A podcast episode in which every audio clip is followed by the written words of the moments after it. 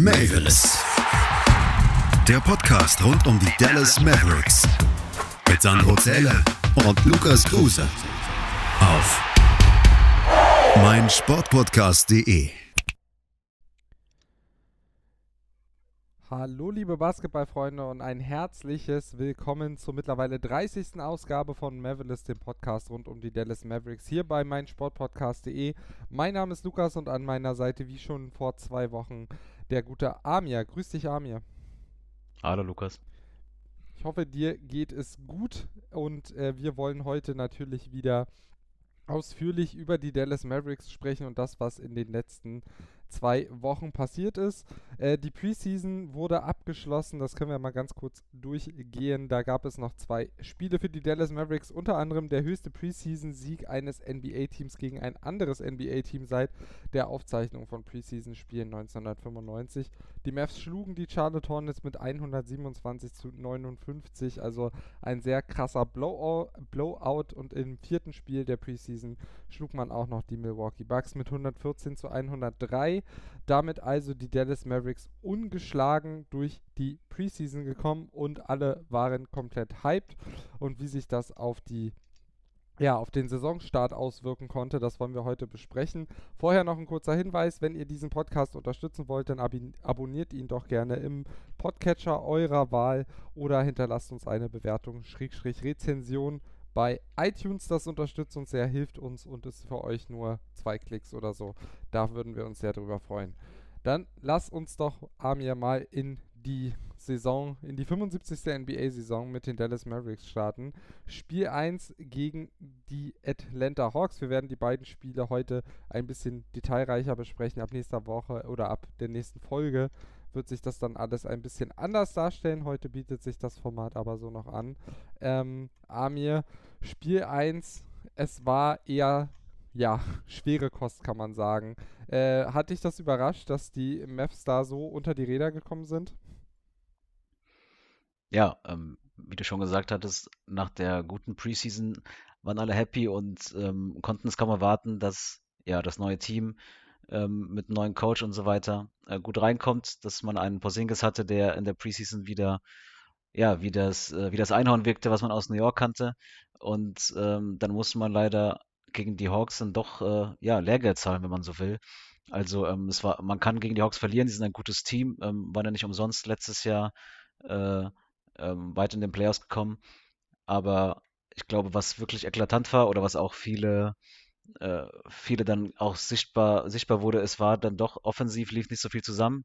Ähm, Luca war wurde gut verteidigt von G. Hunter und äh, sogar wenn er an dem mal vorbeikam, dann äh, war auch noch ein Clint Capella vor seiner Nase und ähm, darüber hinaus ähm, ja viele viele Würfe ähm, aus dem Post, viele Würfe ähm, aus der Midrange-Distanz und ähm, dass das ähm, in der heutigen NBA ja eigentlich nicht unbedingt ähm, die Zone ist, die man, von der man aus werfen will, ähm, sollte ja bekannt sein. Also wie gesagt, offensiv und, äh, war es nicht gut und defensiv konnte man auch nicht wirklich ja, die Hawks in Schach halten und so musste man doch nach der guten Preseason sehr schnell auf, auf den Boden der Tatsachen wieder zurück. Ja, auf jeden Fall. Es war natürlich auch ein wahnsinnig undankbares Matchup, äh, die Hawks. Also ein sehr, sehr breites Team. Ich glaube, das kann man auch gleich nochmal ein bisschen näher besprechen. Ähm, aber eben auch in der Spitze ähm, ein gutes Team mit guten Rollenspielern, auch in der Starting Five. Der Andre Hunter hast du angesprochen. Ich glaube, es gab, ich weiß nicht, ob du dich an jemanden erinnerst, der Luca mal so gut verteidigt hat, äh, mal in Zahlen gefasst. Eins zu, äh, einen von 13 Würfen konnte man nur gegen Hunter verwandeln aus Sicht der Mavs. Luca war dabei ein von neun Treffern anteilig. Also äh, das war schon sehr, äh, sehr stark von Hunter. Und auch sonst äh, haben die Mavs nicht wirklich viel auf die Reihe bekommen, aber es war auch so ein bisschen das, äh, was man erwarten konnte, wenn man gehört hat, dass das eben der Plan ist von Jason Kidd, mehr aus der Mitte, Mitteldistanz äh, Würfe zu nehmen und nicht so viel ähm, aus Drei-Punkte-Land und äh, aus, ja, direkt am Korb. Ähm, kam, war das jetzt nur dem Gameplan geschuldet oder meinst du, die Hawks haben dann eben auch dafür gesorgt, dass eben diese Würfe, die die Mavs letztes Jahr so stark gemacht haben, also am Ring und an der Dreierlinie, dass die auch nicht gefallen sind? Also waren es systematische Schwächen der Mavs oder Stärken der Hawks? Ja, ich würde sagen, es gehört natürlich beides dazu. Also man äh, konnte äh, klar sehen, dass die, dass die Zone von den, ähm, von den Hawks sehr gut zugemacht wurde. Also da, da gab es von Seiten der, war es schwierig. Ähm, Doncic wollte, hat natürlich auch den, den Weg in die Mitte gesucht, auch um natürlich nach außen zu schmeißen. Ähm, aber das haben sie schon ganz gut gemacht. Aber gleichzeitig auch, wie, wie du schon gesagt hast, ähm, diese Mitteldistanzgeschichten ähm, und offensiv die Probleme, die man hatte. Also ähm, ja, das Spacing hat überhaupt nicht gepasst. Ähm, die Laufwege waren, waren auch oftmals ähm, ja nicht wirklich kohärent. Und ja, dann ähm, schafft man es dann auch nicht, die Spieler so einsetzen, wie man, wie man will. Also äh, bestes Beispiel war äh, Dorian Finney-Smith, der äh, immer wieder in den Post geschickt wurde, ob, obwohl er letzte Saison, ich glaube, eine ganze Saison nur zweimal ähm, in den Post musste und beide nicht getroffen hatte. Und äh, ja, seine große Stärke vom rechten Corner auszuwerfen, konnte man auch nicht einsetzen. Also da, man war schon ähm, wirklich gar nicht mal so gut in der Offensive. Ja, das stimmt. Also irgendwie hat man es dann auch immer wieder mit dem Kopf durch die Wand versucht. Äh, das, das war auf jeden Fall nicht schön mit anzusehen, kann man auf jeden Fall sagen. Ähm, natürlich ist das dann auch ein weiteres Problem, wenn man eben mit Doncic jemanden hat, der so äh, ja, aktiv am Ball ist, der den Ball viel in der Hand hat, der den Ball denken und lenken soll, das Spiel denken und lenken soll. Ähm, und damit äh, Jalen Brunson einen zweiten Ballhändler hat, der aber auch seine Limitierungen hat. Würdest du sagen, dass in diesem Spiel auch sehr, sehr deutlich geworden ist, dass äh, die Mavs eigentlich einen weiteren Ballhändler brauchen, vielleicht sogar in der Starting Five, der für sich und aber eben auch für andere kreieren kann? Ja, ich, ich finde, Starting Five ähm, ähm, kann man immer noch sagen, okay, ein Luka Doncic wird jetzt in den meisten Spielen nicht, äh, nicht diese Probleme haben, die er jetzt gegen die Andre Hunter hatte oder gegen die Hawks generell. Ich glaube, problematischer ist dann doch, dass man auch von der Bank, wie du schon sagst, äh, Jalen Brunson, ähm, man weiß ja natürlich, dass er dann der, die Second Unit anführt als Ballhändler.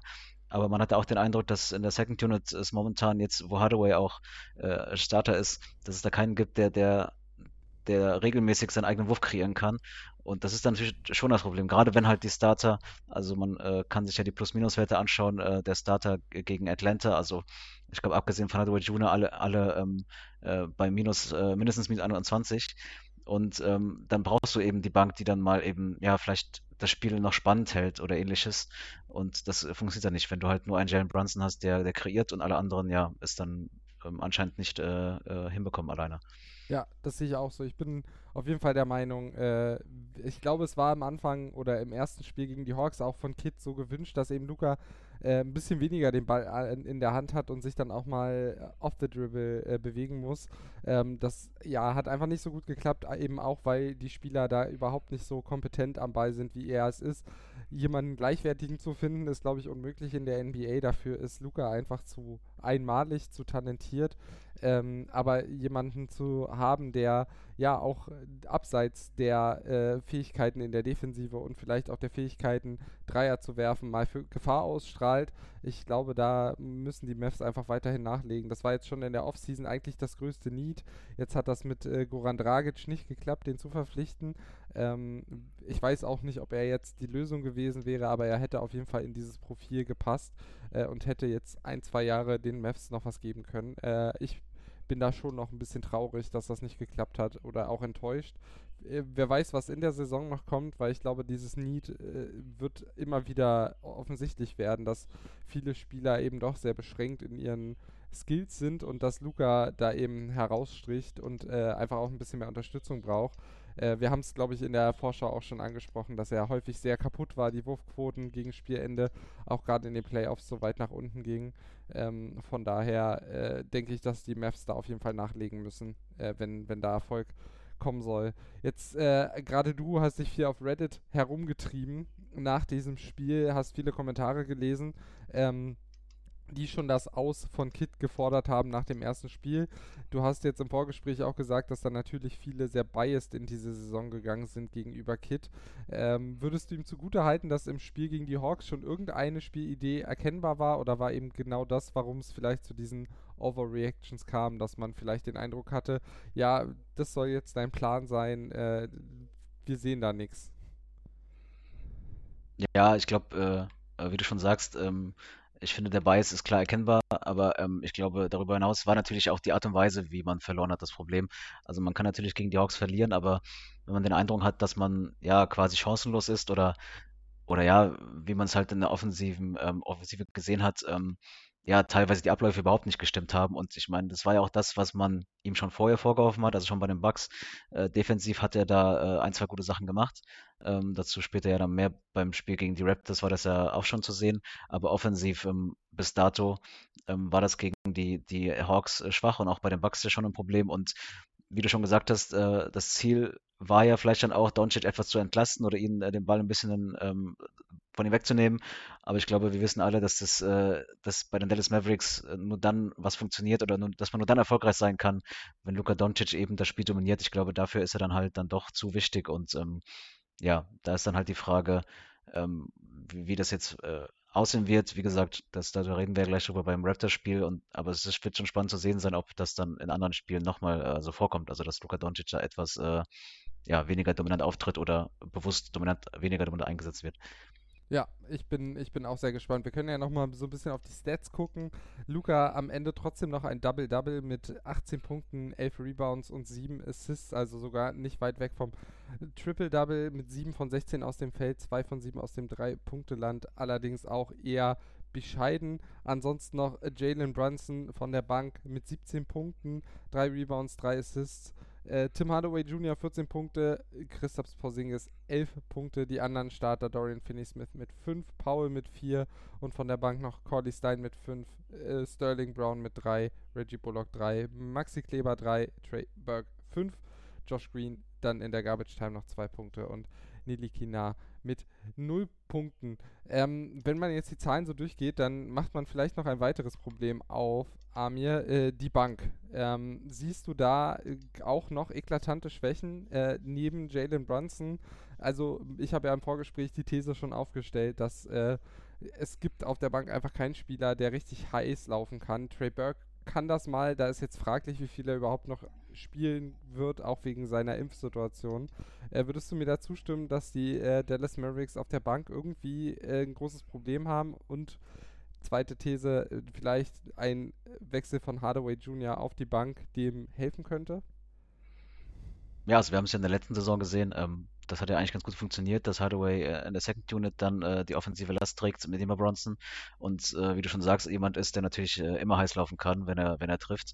Ähm, das fehlt dann natürlich, wenn, wenn neben Bronson keiner da ist, der liefert.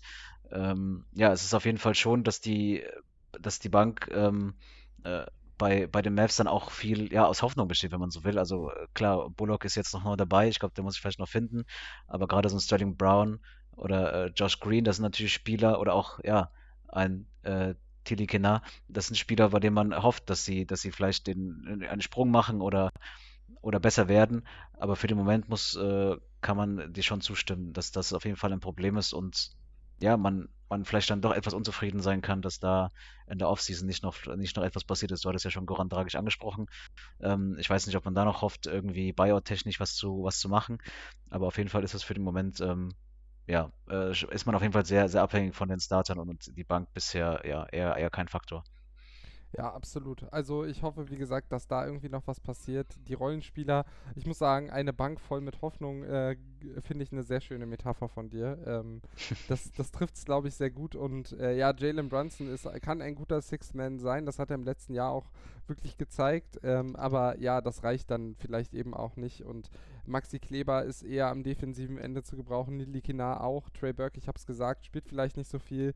Josh Green ist gerade offensiv auch noch sehr, sehr roh. Sterling Brown, ja, hat noch nicht so viel gezeigt. Und Bullock ist eben auch eigentlich, ja, ein guter Verteidiger, der äh, eben auch mal den Dreier reinlegen kann. Und mir würde ein Tausch von Bullock auf Hardaway eigentlich ganz gut gefallen. Ich bin gespannt, ob sich das äh, Jason Kidd auch irgendwann noch denkt. Ähm, ja, wir können das Ding, das Spiel 1 der Saison, denke ich, dann zumachen. 87 zu 113 gewinnen die Hawks am Ende. Ja, es war ein Startziel, sie kann man sagen, sie haben alle Viertel für sich entschieden und gerade im dritten konnten sie dann ordentlich davonziehen. Trey Young brauchte nicht mal einen Sahneabend und auch die Hawks nicht, um dieses Spiel zu gewinnen. Ich glaube, das macht es aus Mavs Sicht dann sogar noch ein bisschen schmerzhafter. Topscorer war Cam Reddish mit 20 Punkten von der Bank. Trey Young 19 Punkte, 14 Assists, also auch richtig stark. Ähm, und auch sonst bei den Mavs ist nicht viel äh, zusammengegangen. 33% der Würfe sind nur reingegangen, 30% Dreierquote. ähm, 16 zu 31 Assists, 3 zu 9 Blocks, äh, nur 26 zu 46 Punkten äh, in der Zone. Also da gab es doch schon einige Zahlen, die einem ja wirklich zum Overreacten verleitet haben und äh, von daher ja kein gelungener Saisonstart. Ähm, ob die Mavs das im zweiten Spiel ändern konnten, das werden wir gleich noch besprechen. Jetzt erstmal eine kurze Pause und dann sind wir gleich wieder zurück hier bei Mavericks, dem Podcast rund um die Dallas Mavericks bei meinsportpodcast.de. Und damit willkommen zurück zur 30. Folge von Mavericks, dem Podcast rund um die Dallas Mavericks hier bei meinsportpodcast.de. Mein Name ist Lukas, an meiner Seite ist Amir und wir besprechen gerade die erste Woche der Dallas Mavericks in der 75. NBA-Saison und haben bereits über das erste Spiel gesprochen, wo es eine ordentliche Reibe gab gegen die Atlanta Hawks. Das zweite Spiel fand dann in der vergangenen Nacht bei den Toronto Raptors statt. Äh, und der Spielstart, äh, Amir, 6, 16 zu 2 für die Raptors, der sah überhaupt nicht aus, als ob die Mavs irgendwie besser geworden sind. Hattest du denn das Gefühl, dass danach irgendwie ein Schalter umgelegt werden konnte? Ja, definitiv. Zumindest in der in der zweiten Halbzeit, muss man sagen, war, war es wurftechnisch schon wieder deutlich besser. Ähm, davor ähm, durchaus problematisch. Also ähm, im ersten Viertel zum Beispiel, die, von den ersten zehn Würfen hat man gleich neun daneben geworfen. Also ich glaube, das ist ja auch eher nicht die Regel. Oder zumindest hofft man, dass es nicht die Regel ist. Und dazu auch ähm, ja aus allen Bereichen auf dem, auf dem Feld offensiv ähm, unterdurchschnittliche äh, Wurfquoten im Vergleich zur Liga. Also die erste Halbzeit war auf jeden Fall zum Vergessen.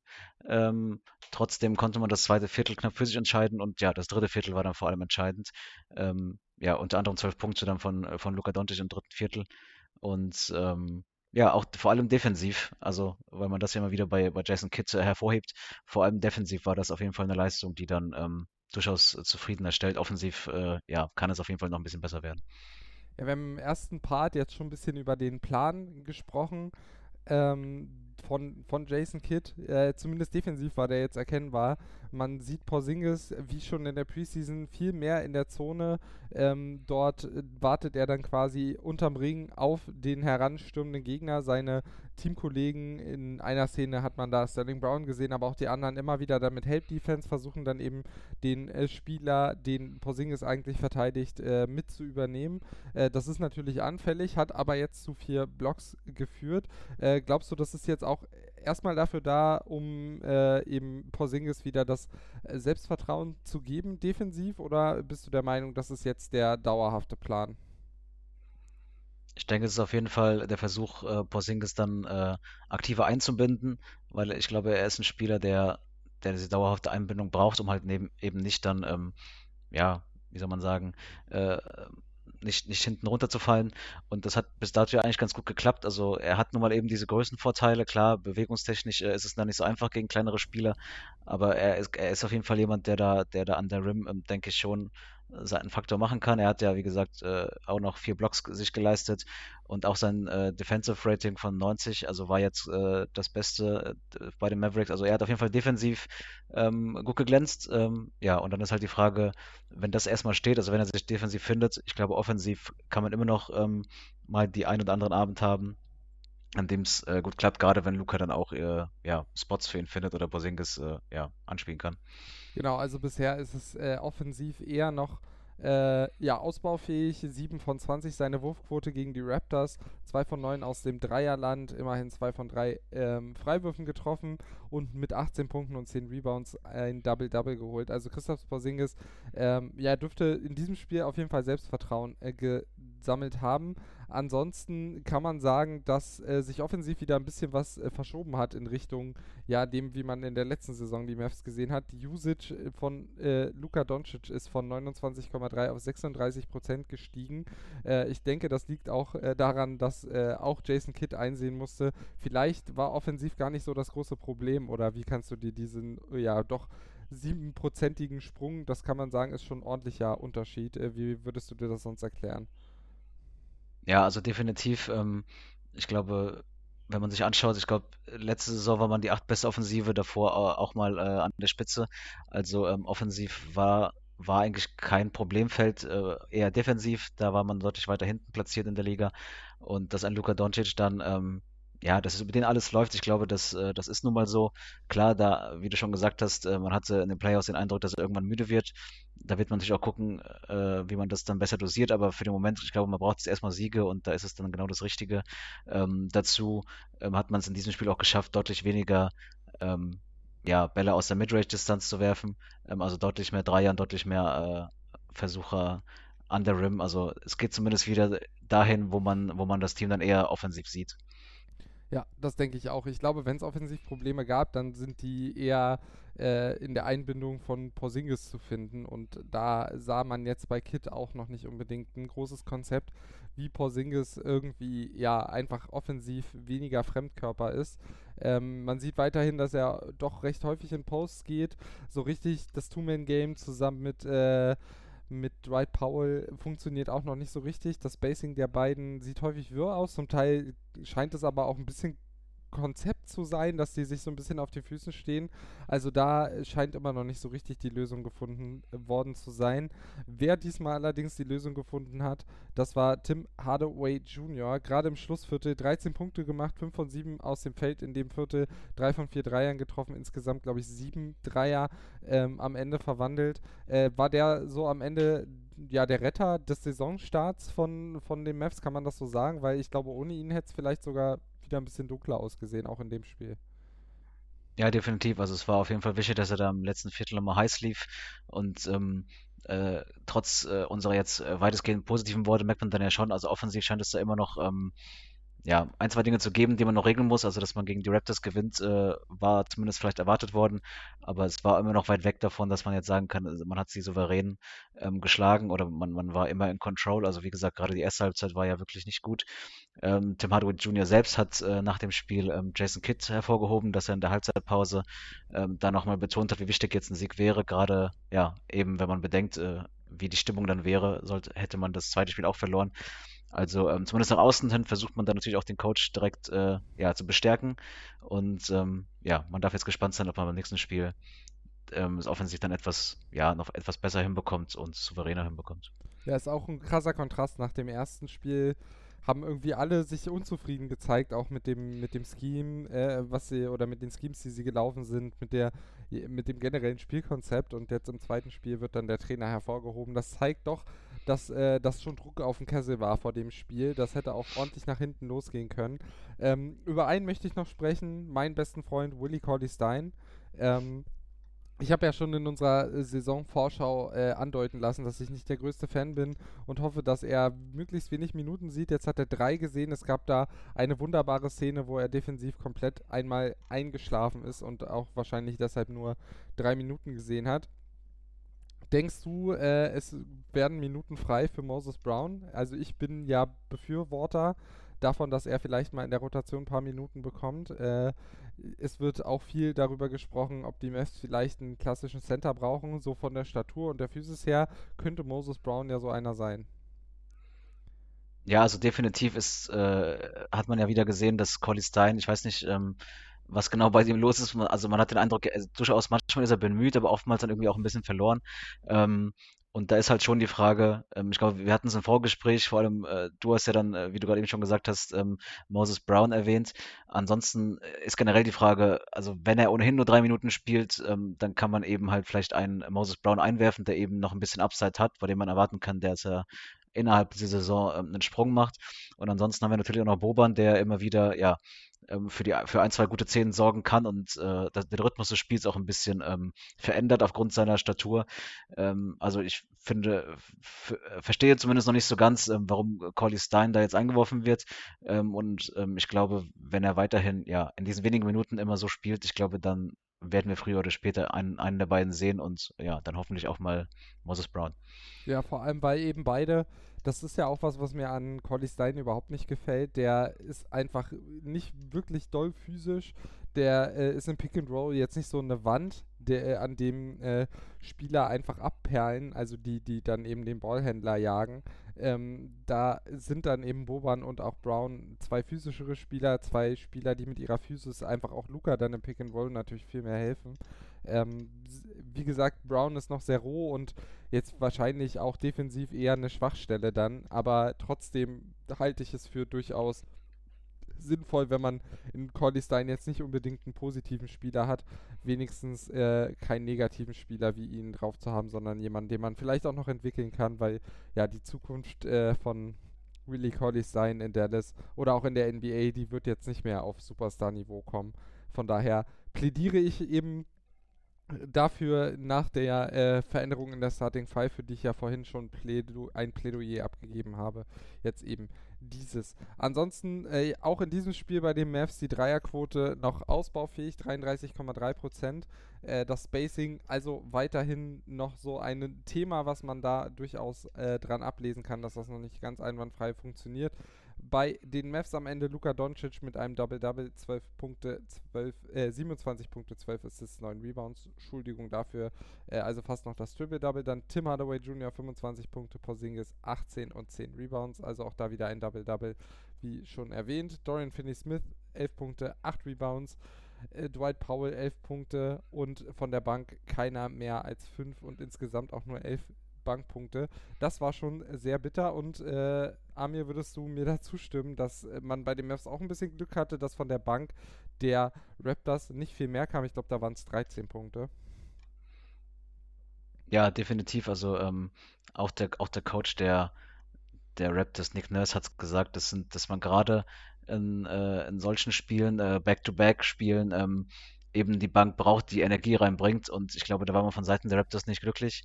Ähm, ja, aber wie du schon gesagt hast, in dem Fall war es dann halt ein Glücksfall für die Mavs. Ähm, dann fiel es auch eben nicht ins Gewicht, dass die, dass die Bank an diesem Abend, ja, äh, ja, Totalausfall klingt jetzt zu negativ, aber dass man in der Hinsicht auf jeden Fall ähm, zumindest punktetechnisch wenig bekam. Ich glaube, sonst war es okay. Also Kleber und Brunson, äh, beide Rebound-technisch und, und äh, Brunson auch Assist-technisch ein bisschen aktiv. Aber ähm, ja, offensiv ähm, war es auf jeden Fall dann die Starter, die es dann ähm, gewuppt haben. Ja, ich denke auch hier können wir dieses Spiel äh, abschließen. Auch äh, ja, die Raptors mit Foul-Problemen, aber ich denke, darauf braucht man nicht weiter eingehen. Äh, ich denke, für die nächsten Wochen kann man auch das Thema Fast Break äh, mal beobachten bei den Mavs. Positiv vielleicht noch eine Zahl hervorzuheben, diesmal 40 Punkte in der Zone. Das sieht auch deutlich besser aus als noch zum Saisonauftakt. Ähm, und damit wollen wir die spielerische Seite dieses Podcasts abschließen. Äh, wir haben uns wie gesagt, mal ein bisschen kürzer gefasst, wollen die ersten beiden Spiele nicht über, äh, über diskutieren, äh, überinterpretieren, was auch immer. Ähm, 1 zu 1 jetzt also der Rekord der Mavs nach den ersten beiden Spielen. Und wir wollen noch kurz über was reden, Amir, ähm, was nicht ganz mit dem Geschehen auf dem Platz zu tun hat, sondern eher daneben. Der Ex-Mavs, ähm, ja, Verantwortliche, was auch immer, wie man seine Funktion nennen möchte. Ich glaube, Head of Data and Science oder so. Vulgaris war bei ESPN im Podcast ähm, und hat äh, sich da mal so ein bisschen ausgelassen und ein paar Einblicke gegeben, die äh, vor allem dich auch so ein bisschen schockiert haben. Vielleicht magst du das mal kurz zusammenfassen, was er da so unter anderem von sich gegeben hat, auch in Bezug auf seinen Abschied. Ja, also ähm, es geht ja wie so häufig oder wie man es auch schon äh, häufiger im Sommer auch schon in den Medien gelesen hat, also dass die Kommunikation zwischen ihm und ähm, Donny Nelson quasi non-existent waren. Ähm, also man, man kannte sich, man, man hat sich zumindest nach außen dann, auch Donny Nelson nach außen dann ähm, ähm, wohl ähm, ja nicht, nicht jetzt äh, gestritten oder so, aber man hatte auch keine wirkliche Kommunikation. Äh, Vulgaris selbst hatte auch einen direkten Kontakt dann zu Cuban, teilweise auch zum Team, ähm, war ja lange Zeit dann auch auf der Bank und ähm, gleichzeitig ähm, ja, waren das schon scharfe Vorwürfe von Vulgaris. Also er sagt, äh, ja, das ist, äh, dass Don Nelson so lange dabei ist, liegt doch, lege auch daran, dass er ähm, nur Leute um sich schart, die eben ja, ihm gegenüber nicht kritisch genug sind. Also ich glaube, das ist schon eine Aussage, die äh, schon sehr heftig ist und ähm, generell, aber unabhängig davon, ob das jetzt alles so stimmt oder nicht, ähm, es ist natürlich nur seine Sichtweise, ist schon festzustellen, dass, dass dieses, ja, das gewisse Machtvakuum dann durchaus gab, im Sinne von, dass ähm, ja, nicht der GM äh, die Hosen anhatte oder auch nicht Vulgaris, sondern dass beide irgendwie natürlich Einfluss hatten ähm, auf das Team, auf den Roster, auf Trades, äh, vielleicht auch auf den Draft und dass man ähm, ja einfach keine gute Struktur hatte. Und äh, ich finde schon, dass das auch wieder dann, dann doch spannend ist.